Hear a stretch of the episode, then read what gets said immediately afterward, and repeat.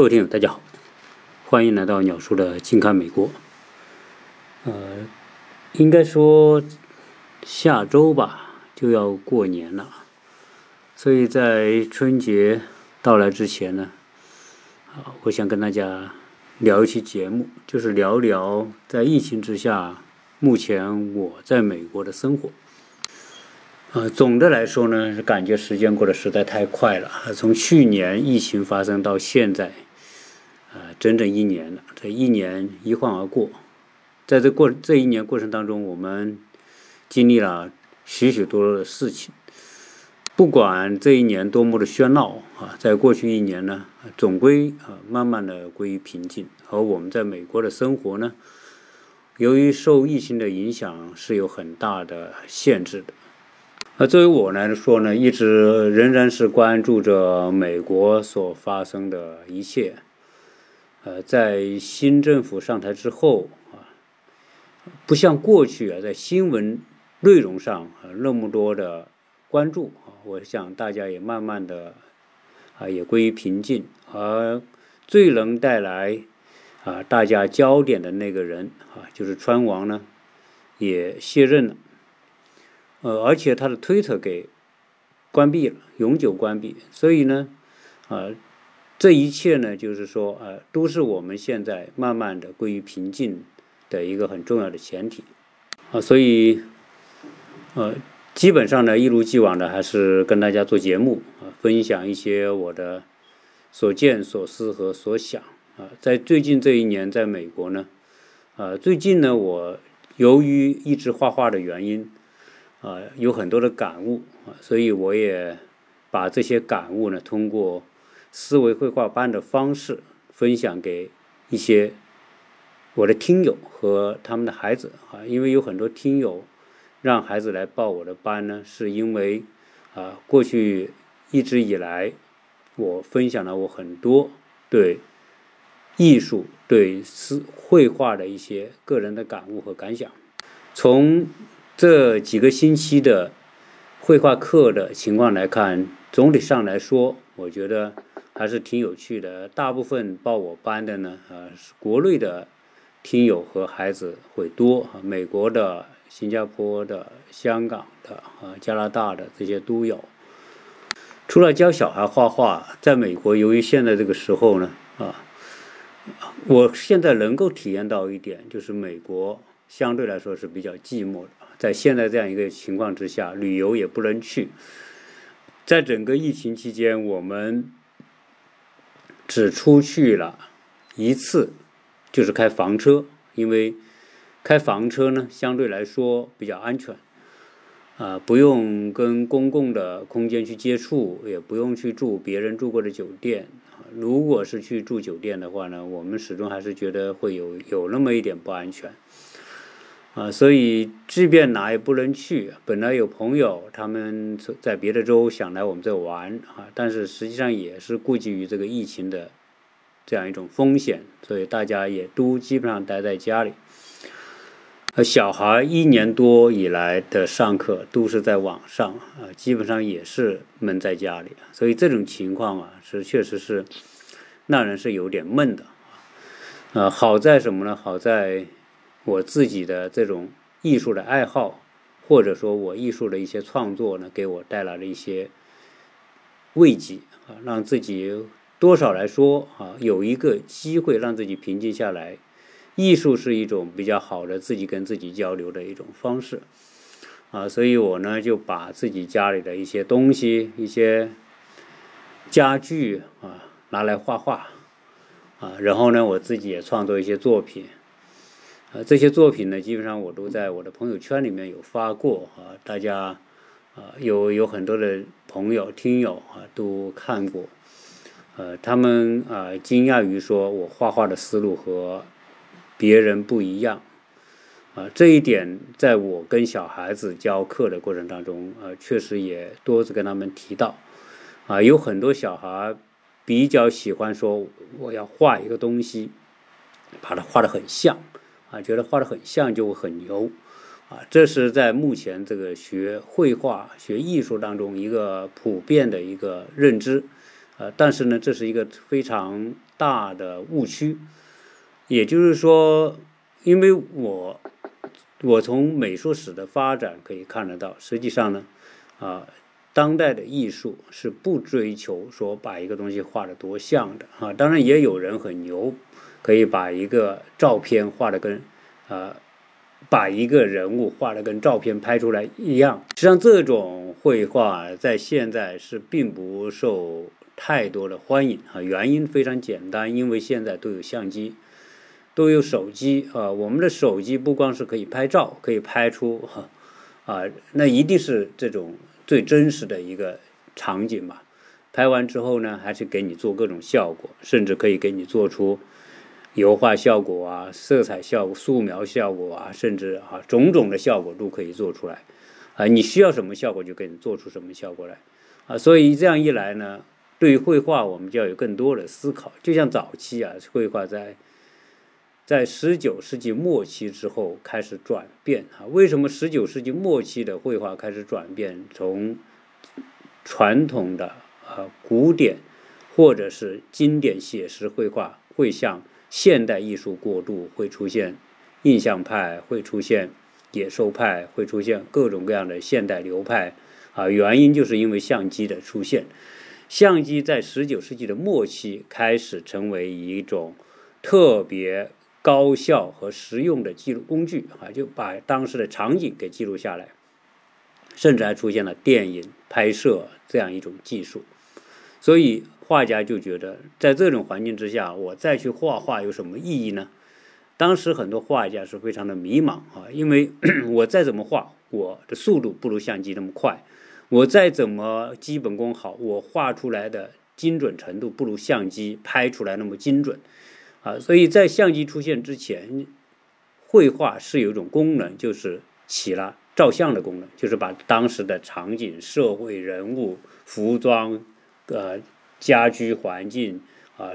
社会环境、风景，通过画画的方式记录啊。但是到了十九世纪末期、二十世纪初期，艺术家想，我再这么画肯定是没前途的，所以艺术呢就开始转变方向啊，不再从写实，不再从啊记录这个功能去着手，而是从个人观察世界。啊，借助个人的眼光、个人的思考，所以呢，越来越绘画成为反映自己思想和精神世界，以及每个人观察世界不同的角度带来的不同的这种效果一样。啊，所以绘画就开始走向多元化。今天啊，如果我们绘画还是像要追求画的像的话，那就如同当初十九世纪末期一样。呃，你画不过相机，你的速度也不，现在的软件可以把你。拍出的任何一幅肖像画，转变的有油画的效果，有素描的效果，啊，所以这种情况之下，我们简单的写实画呢，啊，这种技巧呢就变得意义不是特别大。所以从这点来看呢，美国的艺术教育也早已经转向，就是说，在美国的艺术教育里面，早已经不再以追求画的像作为一种最高的目标，啊，所以美国成为当代艺术的一个啊中心。啊，和这种美国所带领的这种世界潮流的转变以及技术的转变是有直接的关系。所以，我现在教小孩画画，我告诉大家一个真实的想法，就是说，如果你画的像，你可以练，也可以练的画的很像，坐在街头跟人画，或十分钟画出一幅像来，而且让人一看好像还挺像的那种，你可以这样去做。但是呢，这种技术啊，画画的这种技巧呢？啊，当然是可以练得出来，只要你你不停的练，你是可以达到这样一个程度。但是呢，啊，这种东西呢，它的空间越来越狭小，呃，而且这种绘画的技巧的训练呢，越来越会将艺术变成一种啊手艺啊一种工匠和手艺这么一个方向。呃，艺术不应该成为一种工匠和手艺，因为。我们说像一个人写生，你画的很像啊。从某个角度来说，这更接近于是一种 copy 现实啊。你把一个东西复制下来，这样一种简单的啊，这种当然永远都有人觉得，哎，这是一种很牛的艺术，但是在我看来，这个已经不是一种特别有意义的一种方式。啊，那现在的艺术的方向是在哪呢？现在的艺艺术方向已经朝着以思维开放、以想象力、创意能力、创造能力相结合。啊，因为什么？因为我们啊，每个人想象当中的世界是比现实世界是可以更更加丰富、更加精彩的。我们眼睛所看到的这个物理世界，它是有很大的局限性的。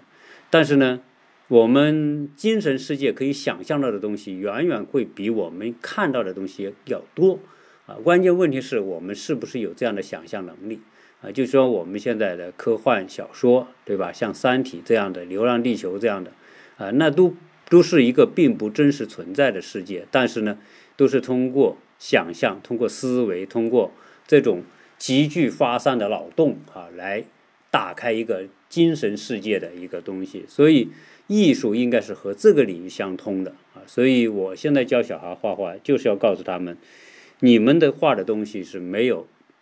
边界，你不要有边界来框住框住自己，也不要有一个标准，比如说啊，我画的呃怎么样，我才是学画的好啊。如果是那样的话呢，始终对小孩，特别是对那些比较小的小孩。那些十二岁以下的那些小孩，那那是不合适的啊，因为，呃，有很多家长说你以后教不教一些素描啊，或者是一些色彩啊，这些我当然会教，但是呢，这不是我教小孩画画的最核心的内容，因为，啊，这种教这种绘画的班到处都是，特别是在国内啊，绘什么素描班、色彩班啊，多的多如牛毛，到处都有。但是如果真正意义上要教小孩开放性的思维，啊，寻求不寻求标准答案，啊，寻求差异化、多样化的一种啊对世界的想象，啊，这种绘画班并不多的。所以很多家长之所以让小孩来参加我这个班，还是啊基于这样一个原因吧。因为绘画本身来说，哦，不是说画画就一定要当画家，绘画是。形象思维和右脑开发非常重要的一种方式和手段啊，所以很多家长也重视、也明白、更重视这种训练对孩子的影响，所以他们来参加这样一个班。呃，我因因为最近上这个课的原因吧，啊，我呢啊也把一些家具啊来施展一下，画画一画。啊，我在朋友圈里面经常会 看到我的这种。啊，突然拿个椅子，对吧？把一画画成了特朗普，还把是某个把某个椅子一画画成金三胖，这是在过去都有家，都有都有一些朋友看得到，而觉得哎呦很好玩嘛。啊，实际上呢，呃，我的绘画班里面未来有些孩子呢，我是会啊引导他们，比如说他们那种想象力、创意或者是天马行空的那种思维得到一定的训练之后呢。呃，可以把这种东西呢，在他们家里面的某些呃可以画的家具上面去施展，啊，所以最近呢，我为了示范这样一个东西呢，我又重新画了一个椅子。这个椅子是怎么画呢？就是呃，坦率讲哈，如果是你叫我到到商场去买一个几千块的一个家具或者一个椅子，然后我拿拿回来在上面去画个画呢，我还真不会这么去做。啊，一个原因，当然你买这个几千块去买一个家具还是挺贵的啊。你就算几千人民币吧，啊，你也是挺贵的。你几百美元，对吧？那那也也是一件，呃，一一一件比较高成本的事情。呃，好在在美国呢，经常会呃，我们可以去获得一些比较低价格的一些二手家具，啊，甚至可以得到一些呃不花钱的家具。啊，因为美国人的家具更新挺多哈，美国家具更新多的一个原因就是美国人老搬家。呃，我过去谈了好多期节目，就谈美国人啊，一生当中要搬六七次家，啊，所以这种搬家过程当中呢，由于这个搬家的成本高，很多美国人宁愿把家具很很便宜给它卖掉，啊，所以在美国就有所谓的 East sale，就是叫家庭物品拍卖这样一个平台。啊，然后我们经常就可以去淘一些哎，我觉得有用的一些家具，可能它这个时候就十块、二十块，甚至几块钱就就卖了，啊，那这些木的椅子什么的啊，甚至有些呢，他就干脆呃送给你不要了，啊，那么前不久呢，就我在网上啊看到有一个人说要扔个椅子，但是他不是扔，他就说我家有这样一个椅子。然后这个椅子呢，如果谁要呢，可以拿走啊，这个是 free，就是不收费的。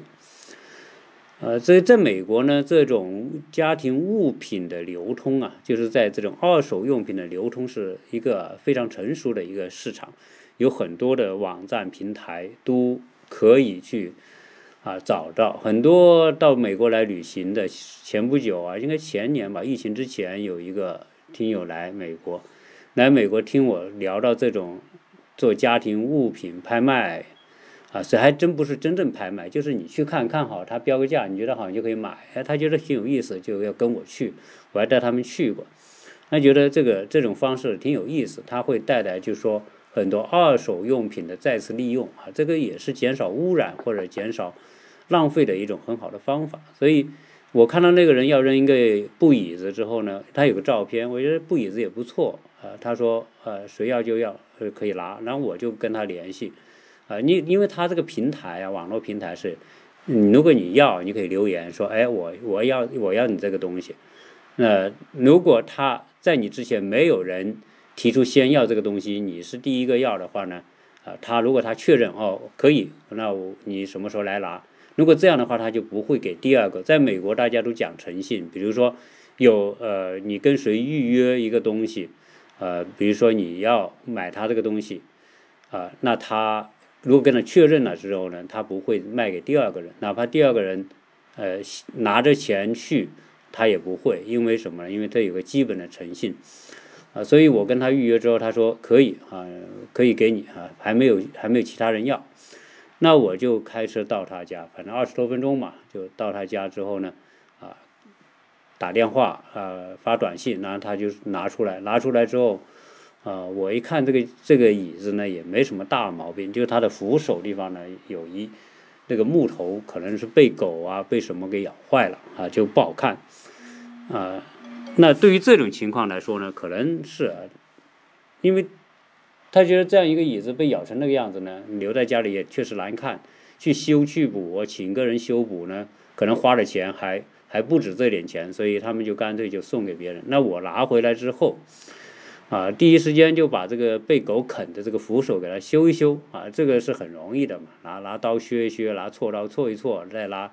相同的颜色给它刷一刷，刷完之后再喷上油漆，哈，这就这就没问题了嘛。这扶手就不，因为它是有油漆咬掉一块，就一块这个木头白色的木头就露出来了，修补之后就没有了。然后呢，我就我我就因为我一开始就觉得这个椅子是可以拿来画画的，所以我就开始啊找个下午就开始给这个椅子开始画，啊，因为我现在在教小孩画什么呢，画把一个人画的不像一个人，哈，这个这是我是和和和主流的绘画班不一样，主流绘画班是教小孩画人，那就要画的像一个人，甚至要画的跟照片一样画，对吧？或者有个人坐在这里画，或者给个人的照片画，你要画一看就画的像。那我现在呢，就会叫他们画的不像一个人，啊，我现在要他们画各种天马行空的东西，比如说我们要画画，啊，这种无意识的线条，无意识线条里面去找各种有有有内容的东西，啊，再把它提炼出来，啊，然后我呢也叫他们画，比如说树，啊，画鱼，画什么东西，这些东西都不是按常规思路去画，完全是通过。啊，开放他们的想象，把一个鱼可以画的呃完全超乎啊现实世界的这样一条鱼啊，你可以把鱼画成太空船，你可以把鱼画成军舰，你可以把鱼画成种种的东西，对吧？然后画一棵树啊，这树也是一个啊极其啊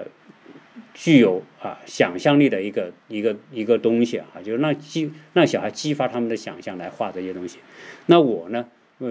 同时也叫他们画人，画的不像一个人哈。那把人画的不像一个人，啊，当然实际上我们这个风格很容易让我们联想到毕加索，啊，所以我就在这个椅子上呢，啊，就开始做这个工作，就是呃画一个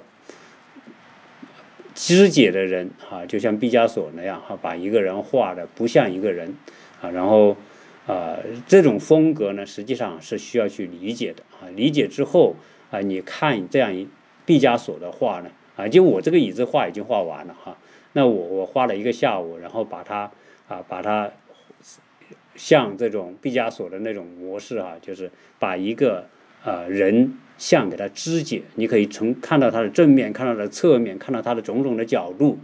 啊等等吧，啊这个以及它的变形，啊把一个人可以极其夸张的变形，但是你看起来还是一个人，啊因为一个人来说，你只要有眼睛、有鼻子、有嘴巴，不管这个嘴巴怎么安装，你看毕加索的话就是他他把眼睛给它扭着看，把鼻子、把嘴巴完全打乱来。在在画面上画的时候呢，你仍然知道他是个人，只是他不是说我们现实当中的人，他是一个思维和想象当中的人，啊，所以我在这个椅子上呢也画了这么一个一个呃一组人，画完之后呢，啊，整个椅子的颜色都完全改变了，啊，那我太太一看之后很。很惊讶，那天一看，那天早晨一看，哦，这个椅子怎么被你变成这个样子了？哦，他特别兴奋哈，因为我太太是一个对呃美术的，就是对这些装饰的东西特别敏感的人啊。他一看这个东西，一拍照啊，觉得这个拍出来实在太有意思了，所以就一一阵哈，拿着我这个椅子一阵狂拍，拍完之后呢，就去去去去去晒他朋友圈去了。啊，那我呢？啊，把这个画完之后啊，我也觉得挺有意思，我就放在我的朋友圈里。呃，放在朋友圈之后呢，当然呃，有很多听友啊，或者我的朋友呢，是知道我经常偶尔会来那么一下。结果我放完之后呢，结果大概半天时间，我一吓我一跳，有一百多个 点赞的哈。那因为实际上现在朋友圈呢，大家。说实在的，他都没太多时间去看。你像我，是不几几乎我就不怎么看朋友圈，可能一个月难得看一次两次朋友圈，因为实在内容太多了哈。然后我要做的事情也多，结果呢，半天时间一百多个点赞也吓我一跳，发现很多，而且很多留言的。那总之是什么？你说这种东西让大家有触动啊，因为我是把这个椅子。画之前是什么样子，我拍出来，然后我是怎么画的，画的过程当中是什么样的一个步骤啊？画到什么程度我拍一张，画到什么程度拍一张，我也没有去拍啊啊拍这个视频呢啊，结果呢啊这个这些很多朋友觉得很有意思，还有既然艺术啊可以为生活带来这么多的惊喜啊，就一个把一个很普通的东西就变成啊一个艺术品。啊，确实，有时候艺术就是这样嘛。啊，它所带来的价值不是纯粹用金钱去衡量的。比如这个椅子能卖多少钱，我也不知道。啊，我我也会试着 在网上去去标个价卖，看有没有人对这个东西感兴趣，对吧？啊，但是总之来说呢，艺术呢，我现在教小孩子画画，啊，包括我也希望家长去旁听我的画画课，我就希望什么呢？实际上，因为艺术确实已经没有边界了。任何人都可以进入到艺艺术领域里面来，都可以去体会一下艺术啊。我们生活当中有艺术和没艺术，它会有什么样的差别？特别像我这样，把一个普通的家具，经过自己的动手来给它涂上图形、涂上颜色之后，将一个东西就可以如此彻底的去改变啊。那如果是呃，我们说，哪怕未来我们学了艺术，不当艺术家，哪怕就是能够在生活当中愉悦自己，这也是一件特别有趣的事情，啊，因为我们经常会，我们嗯，人都是喜新厌旧的啊，有时候啊，就是说谈到人性这个问题啊，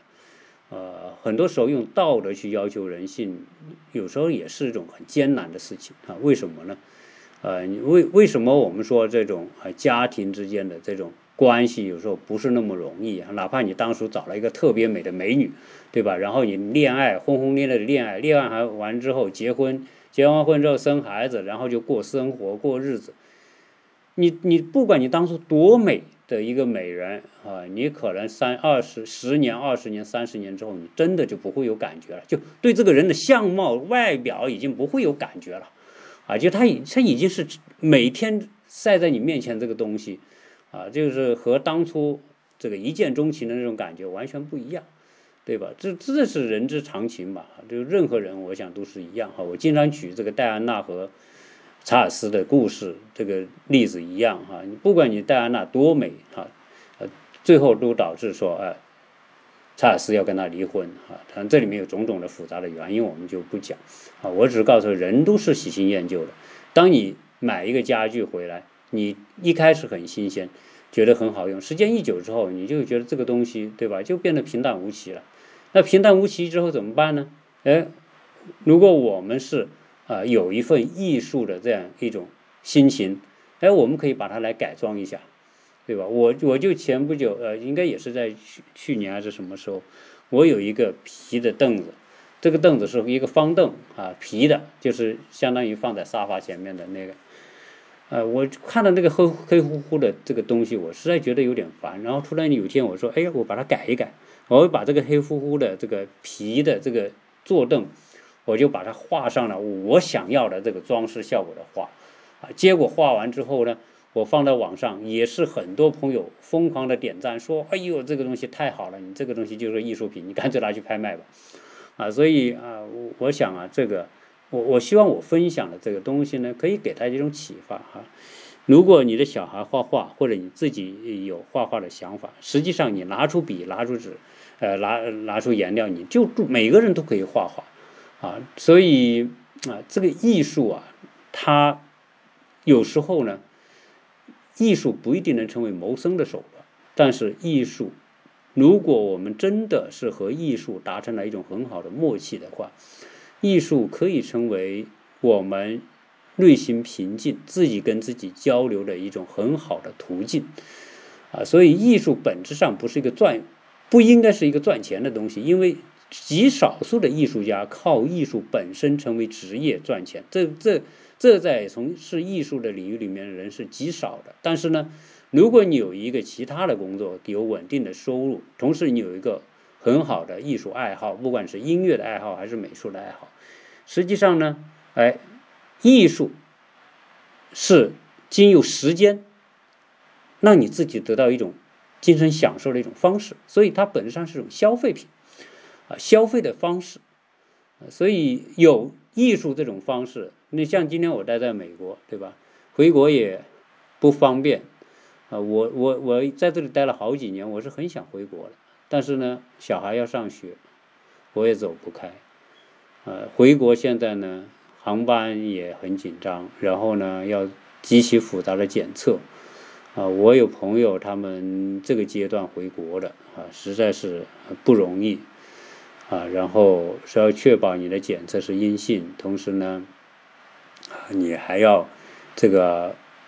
买好买好机票。然后现在我们家小孩面临着护照过期，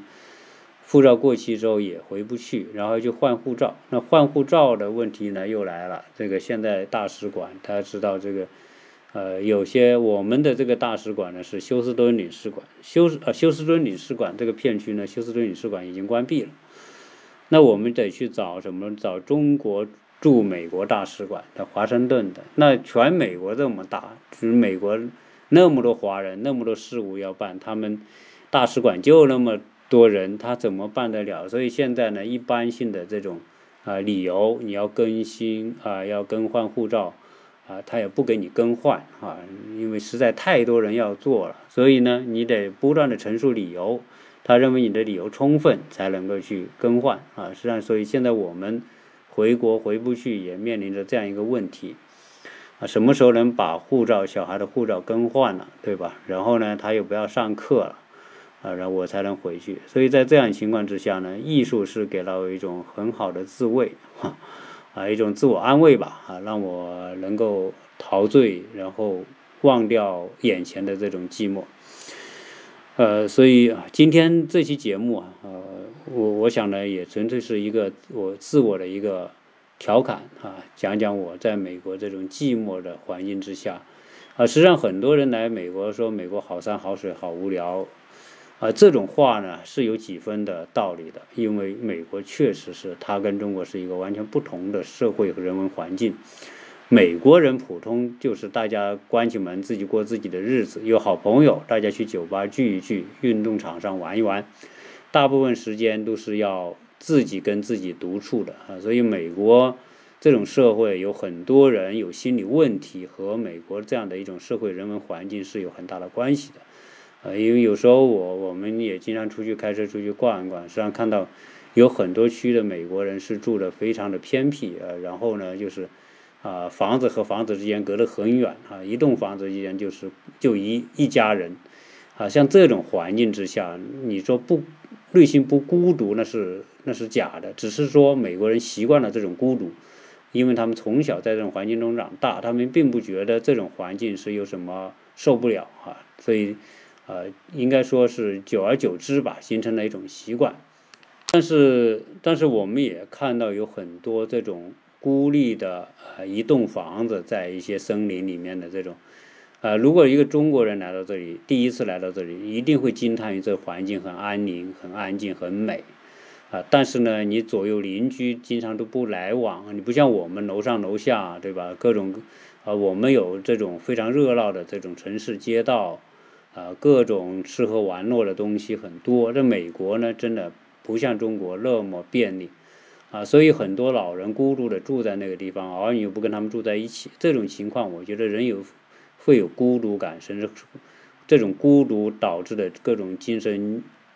疾病，啊，我觉得就变得一点都不奇怪哈。美国有那么多的心理医生，那也变得不奇怪。中国。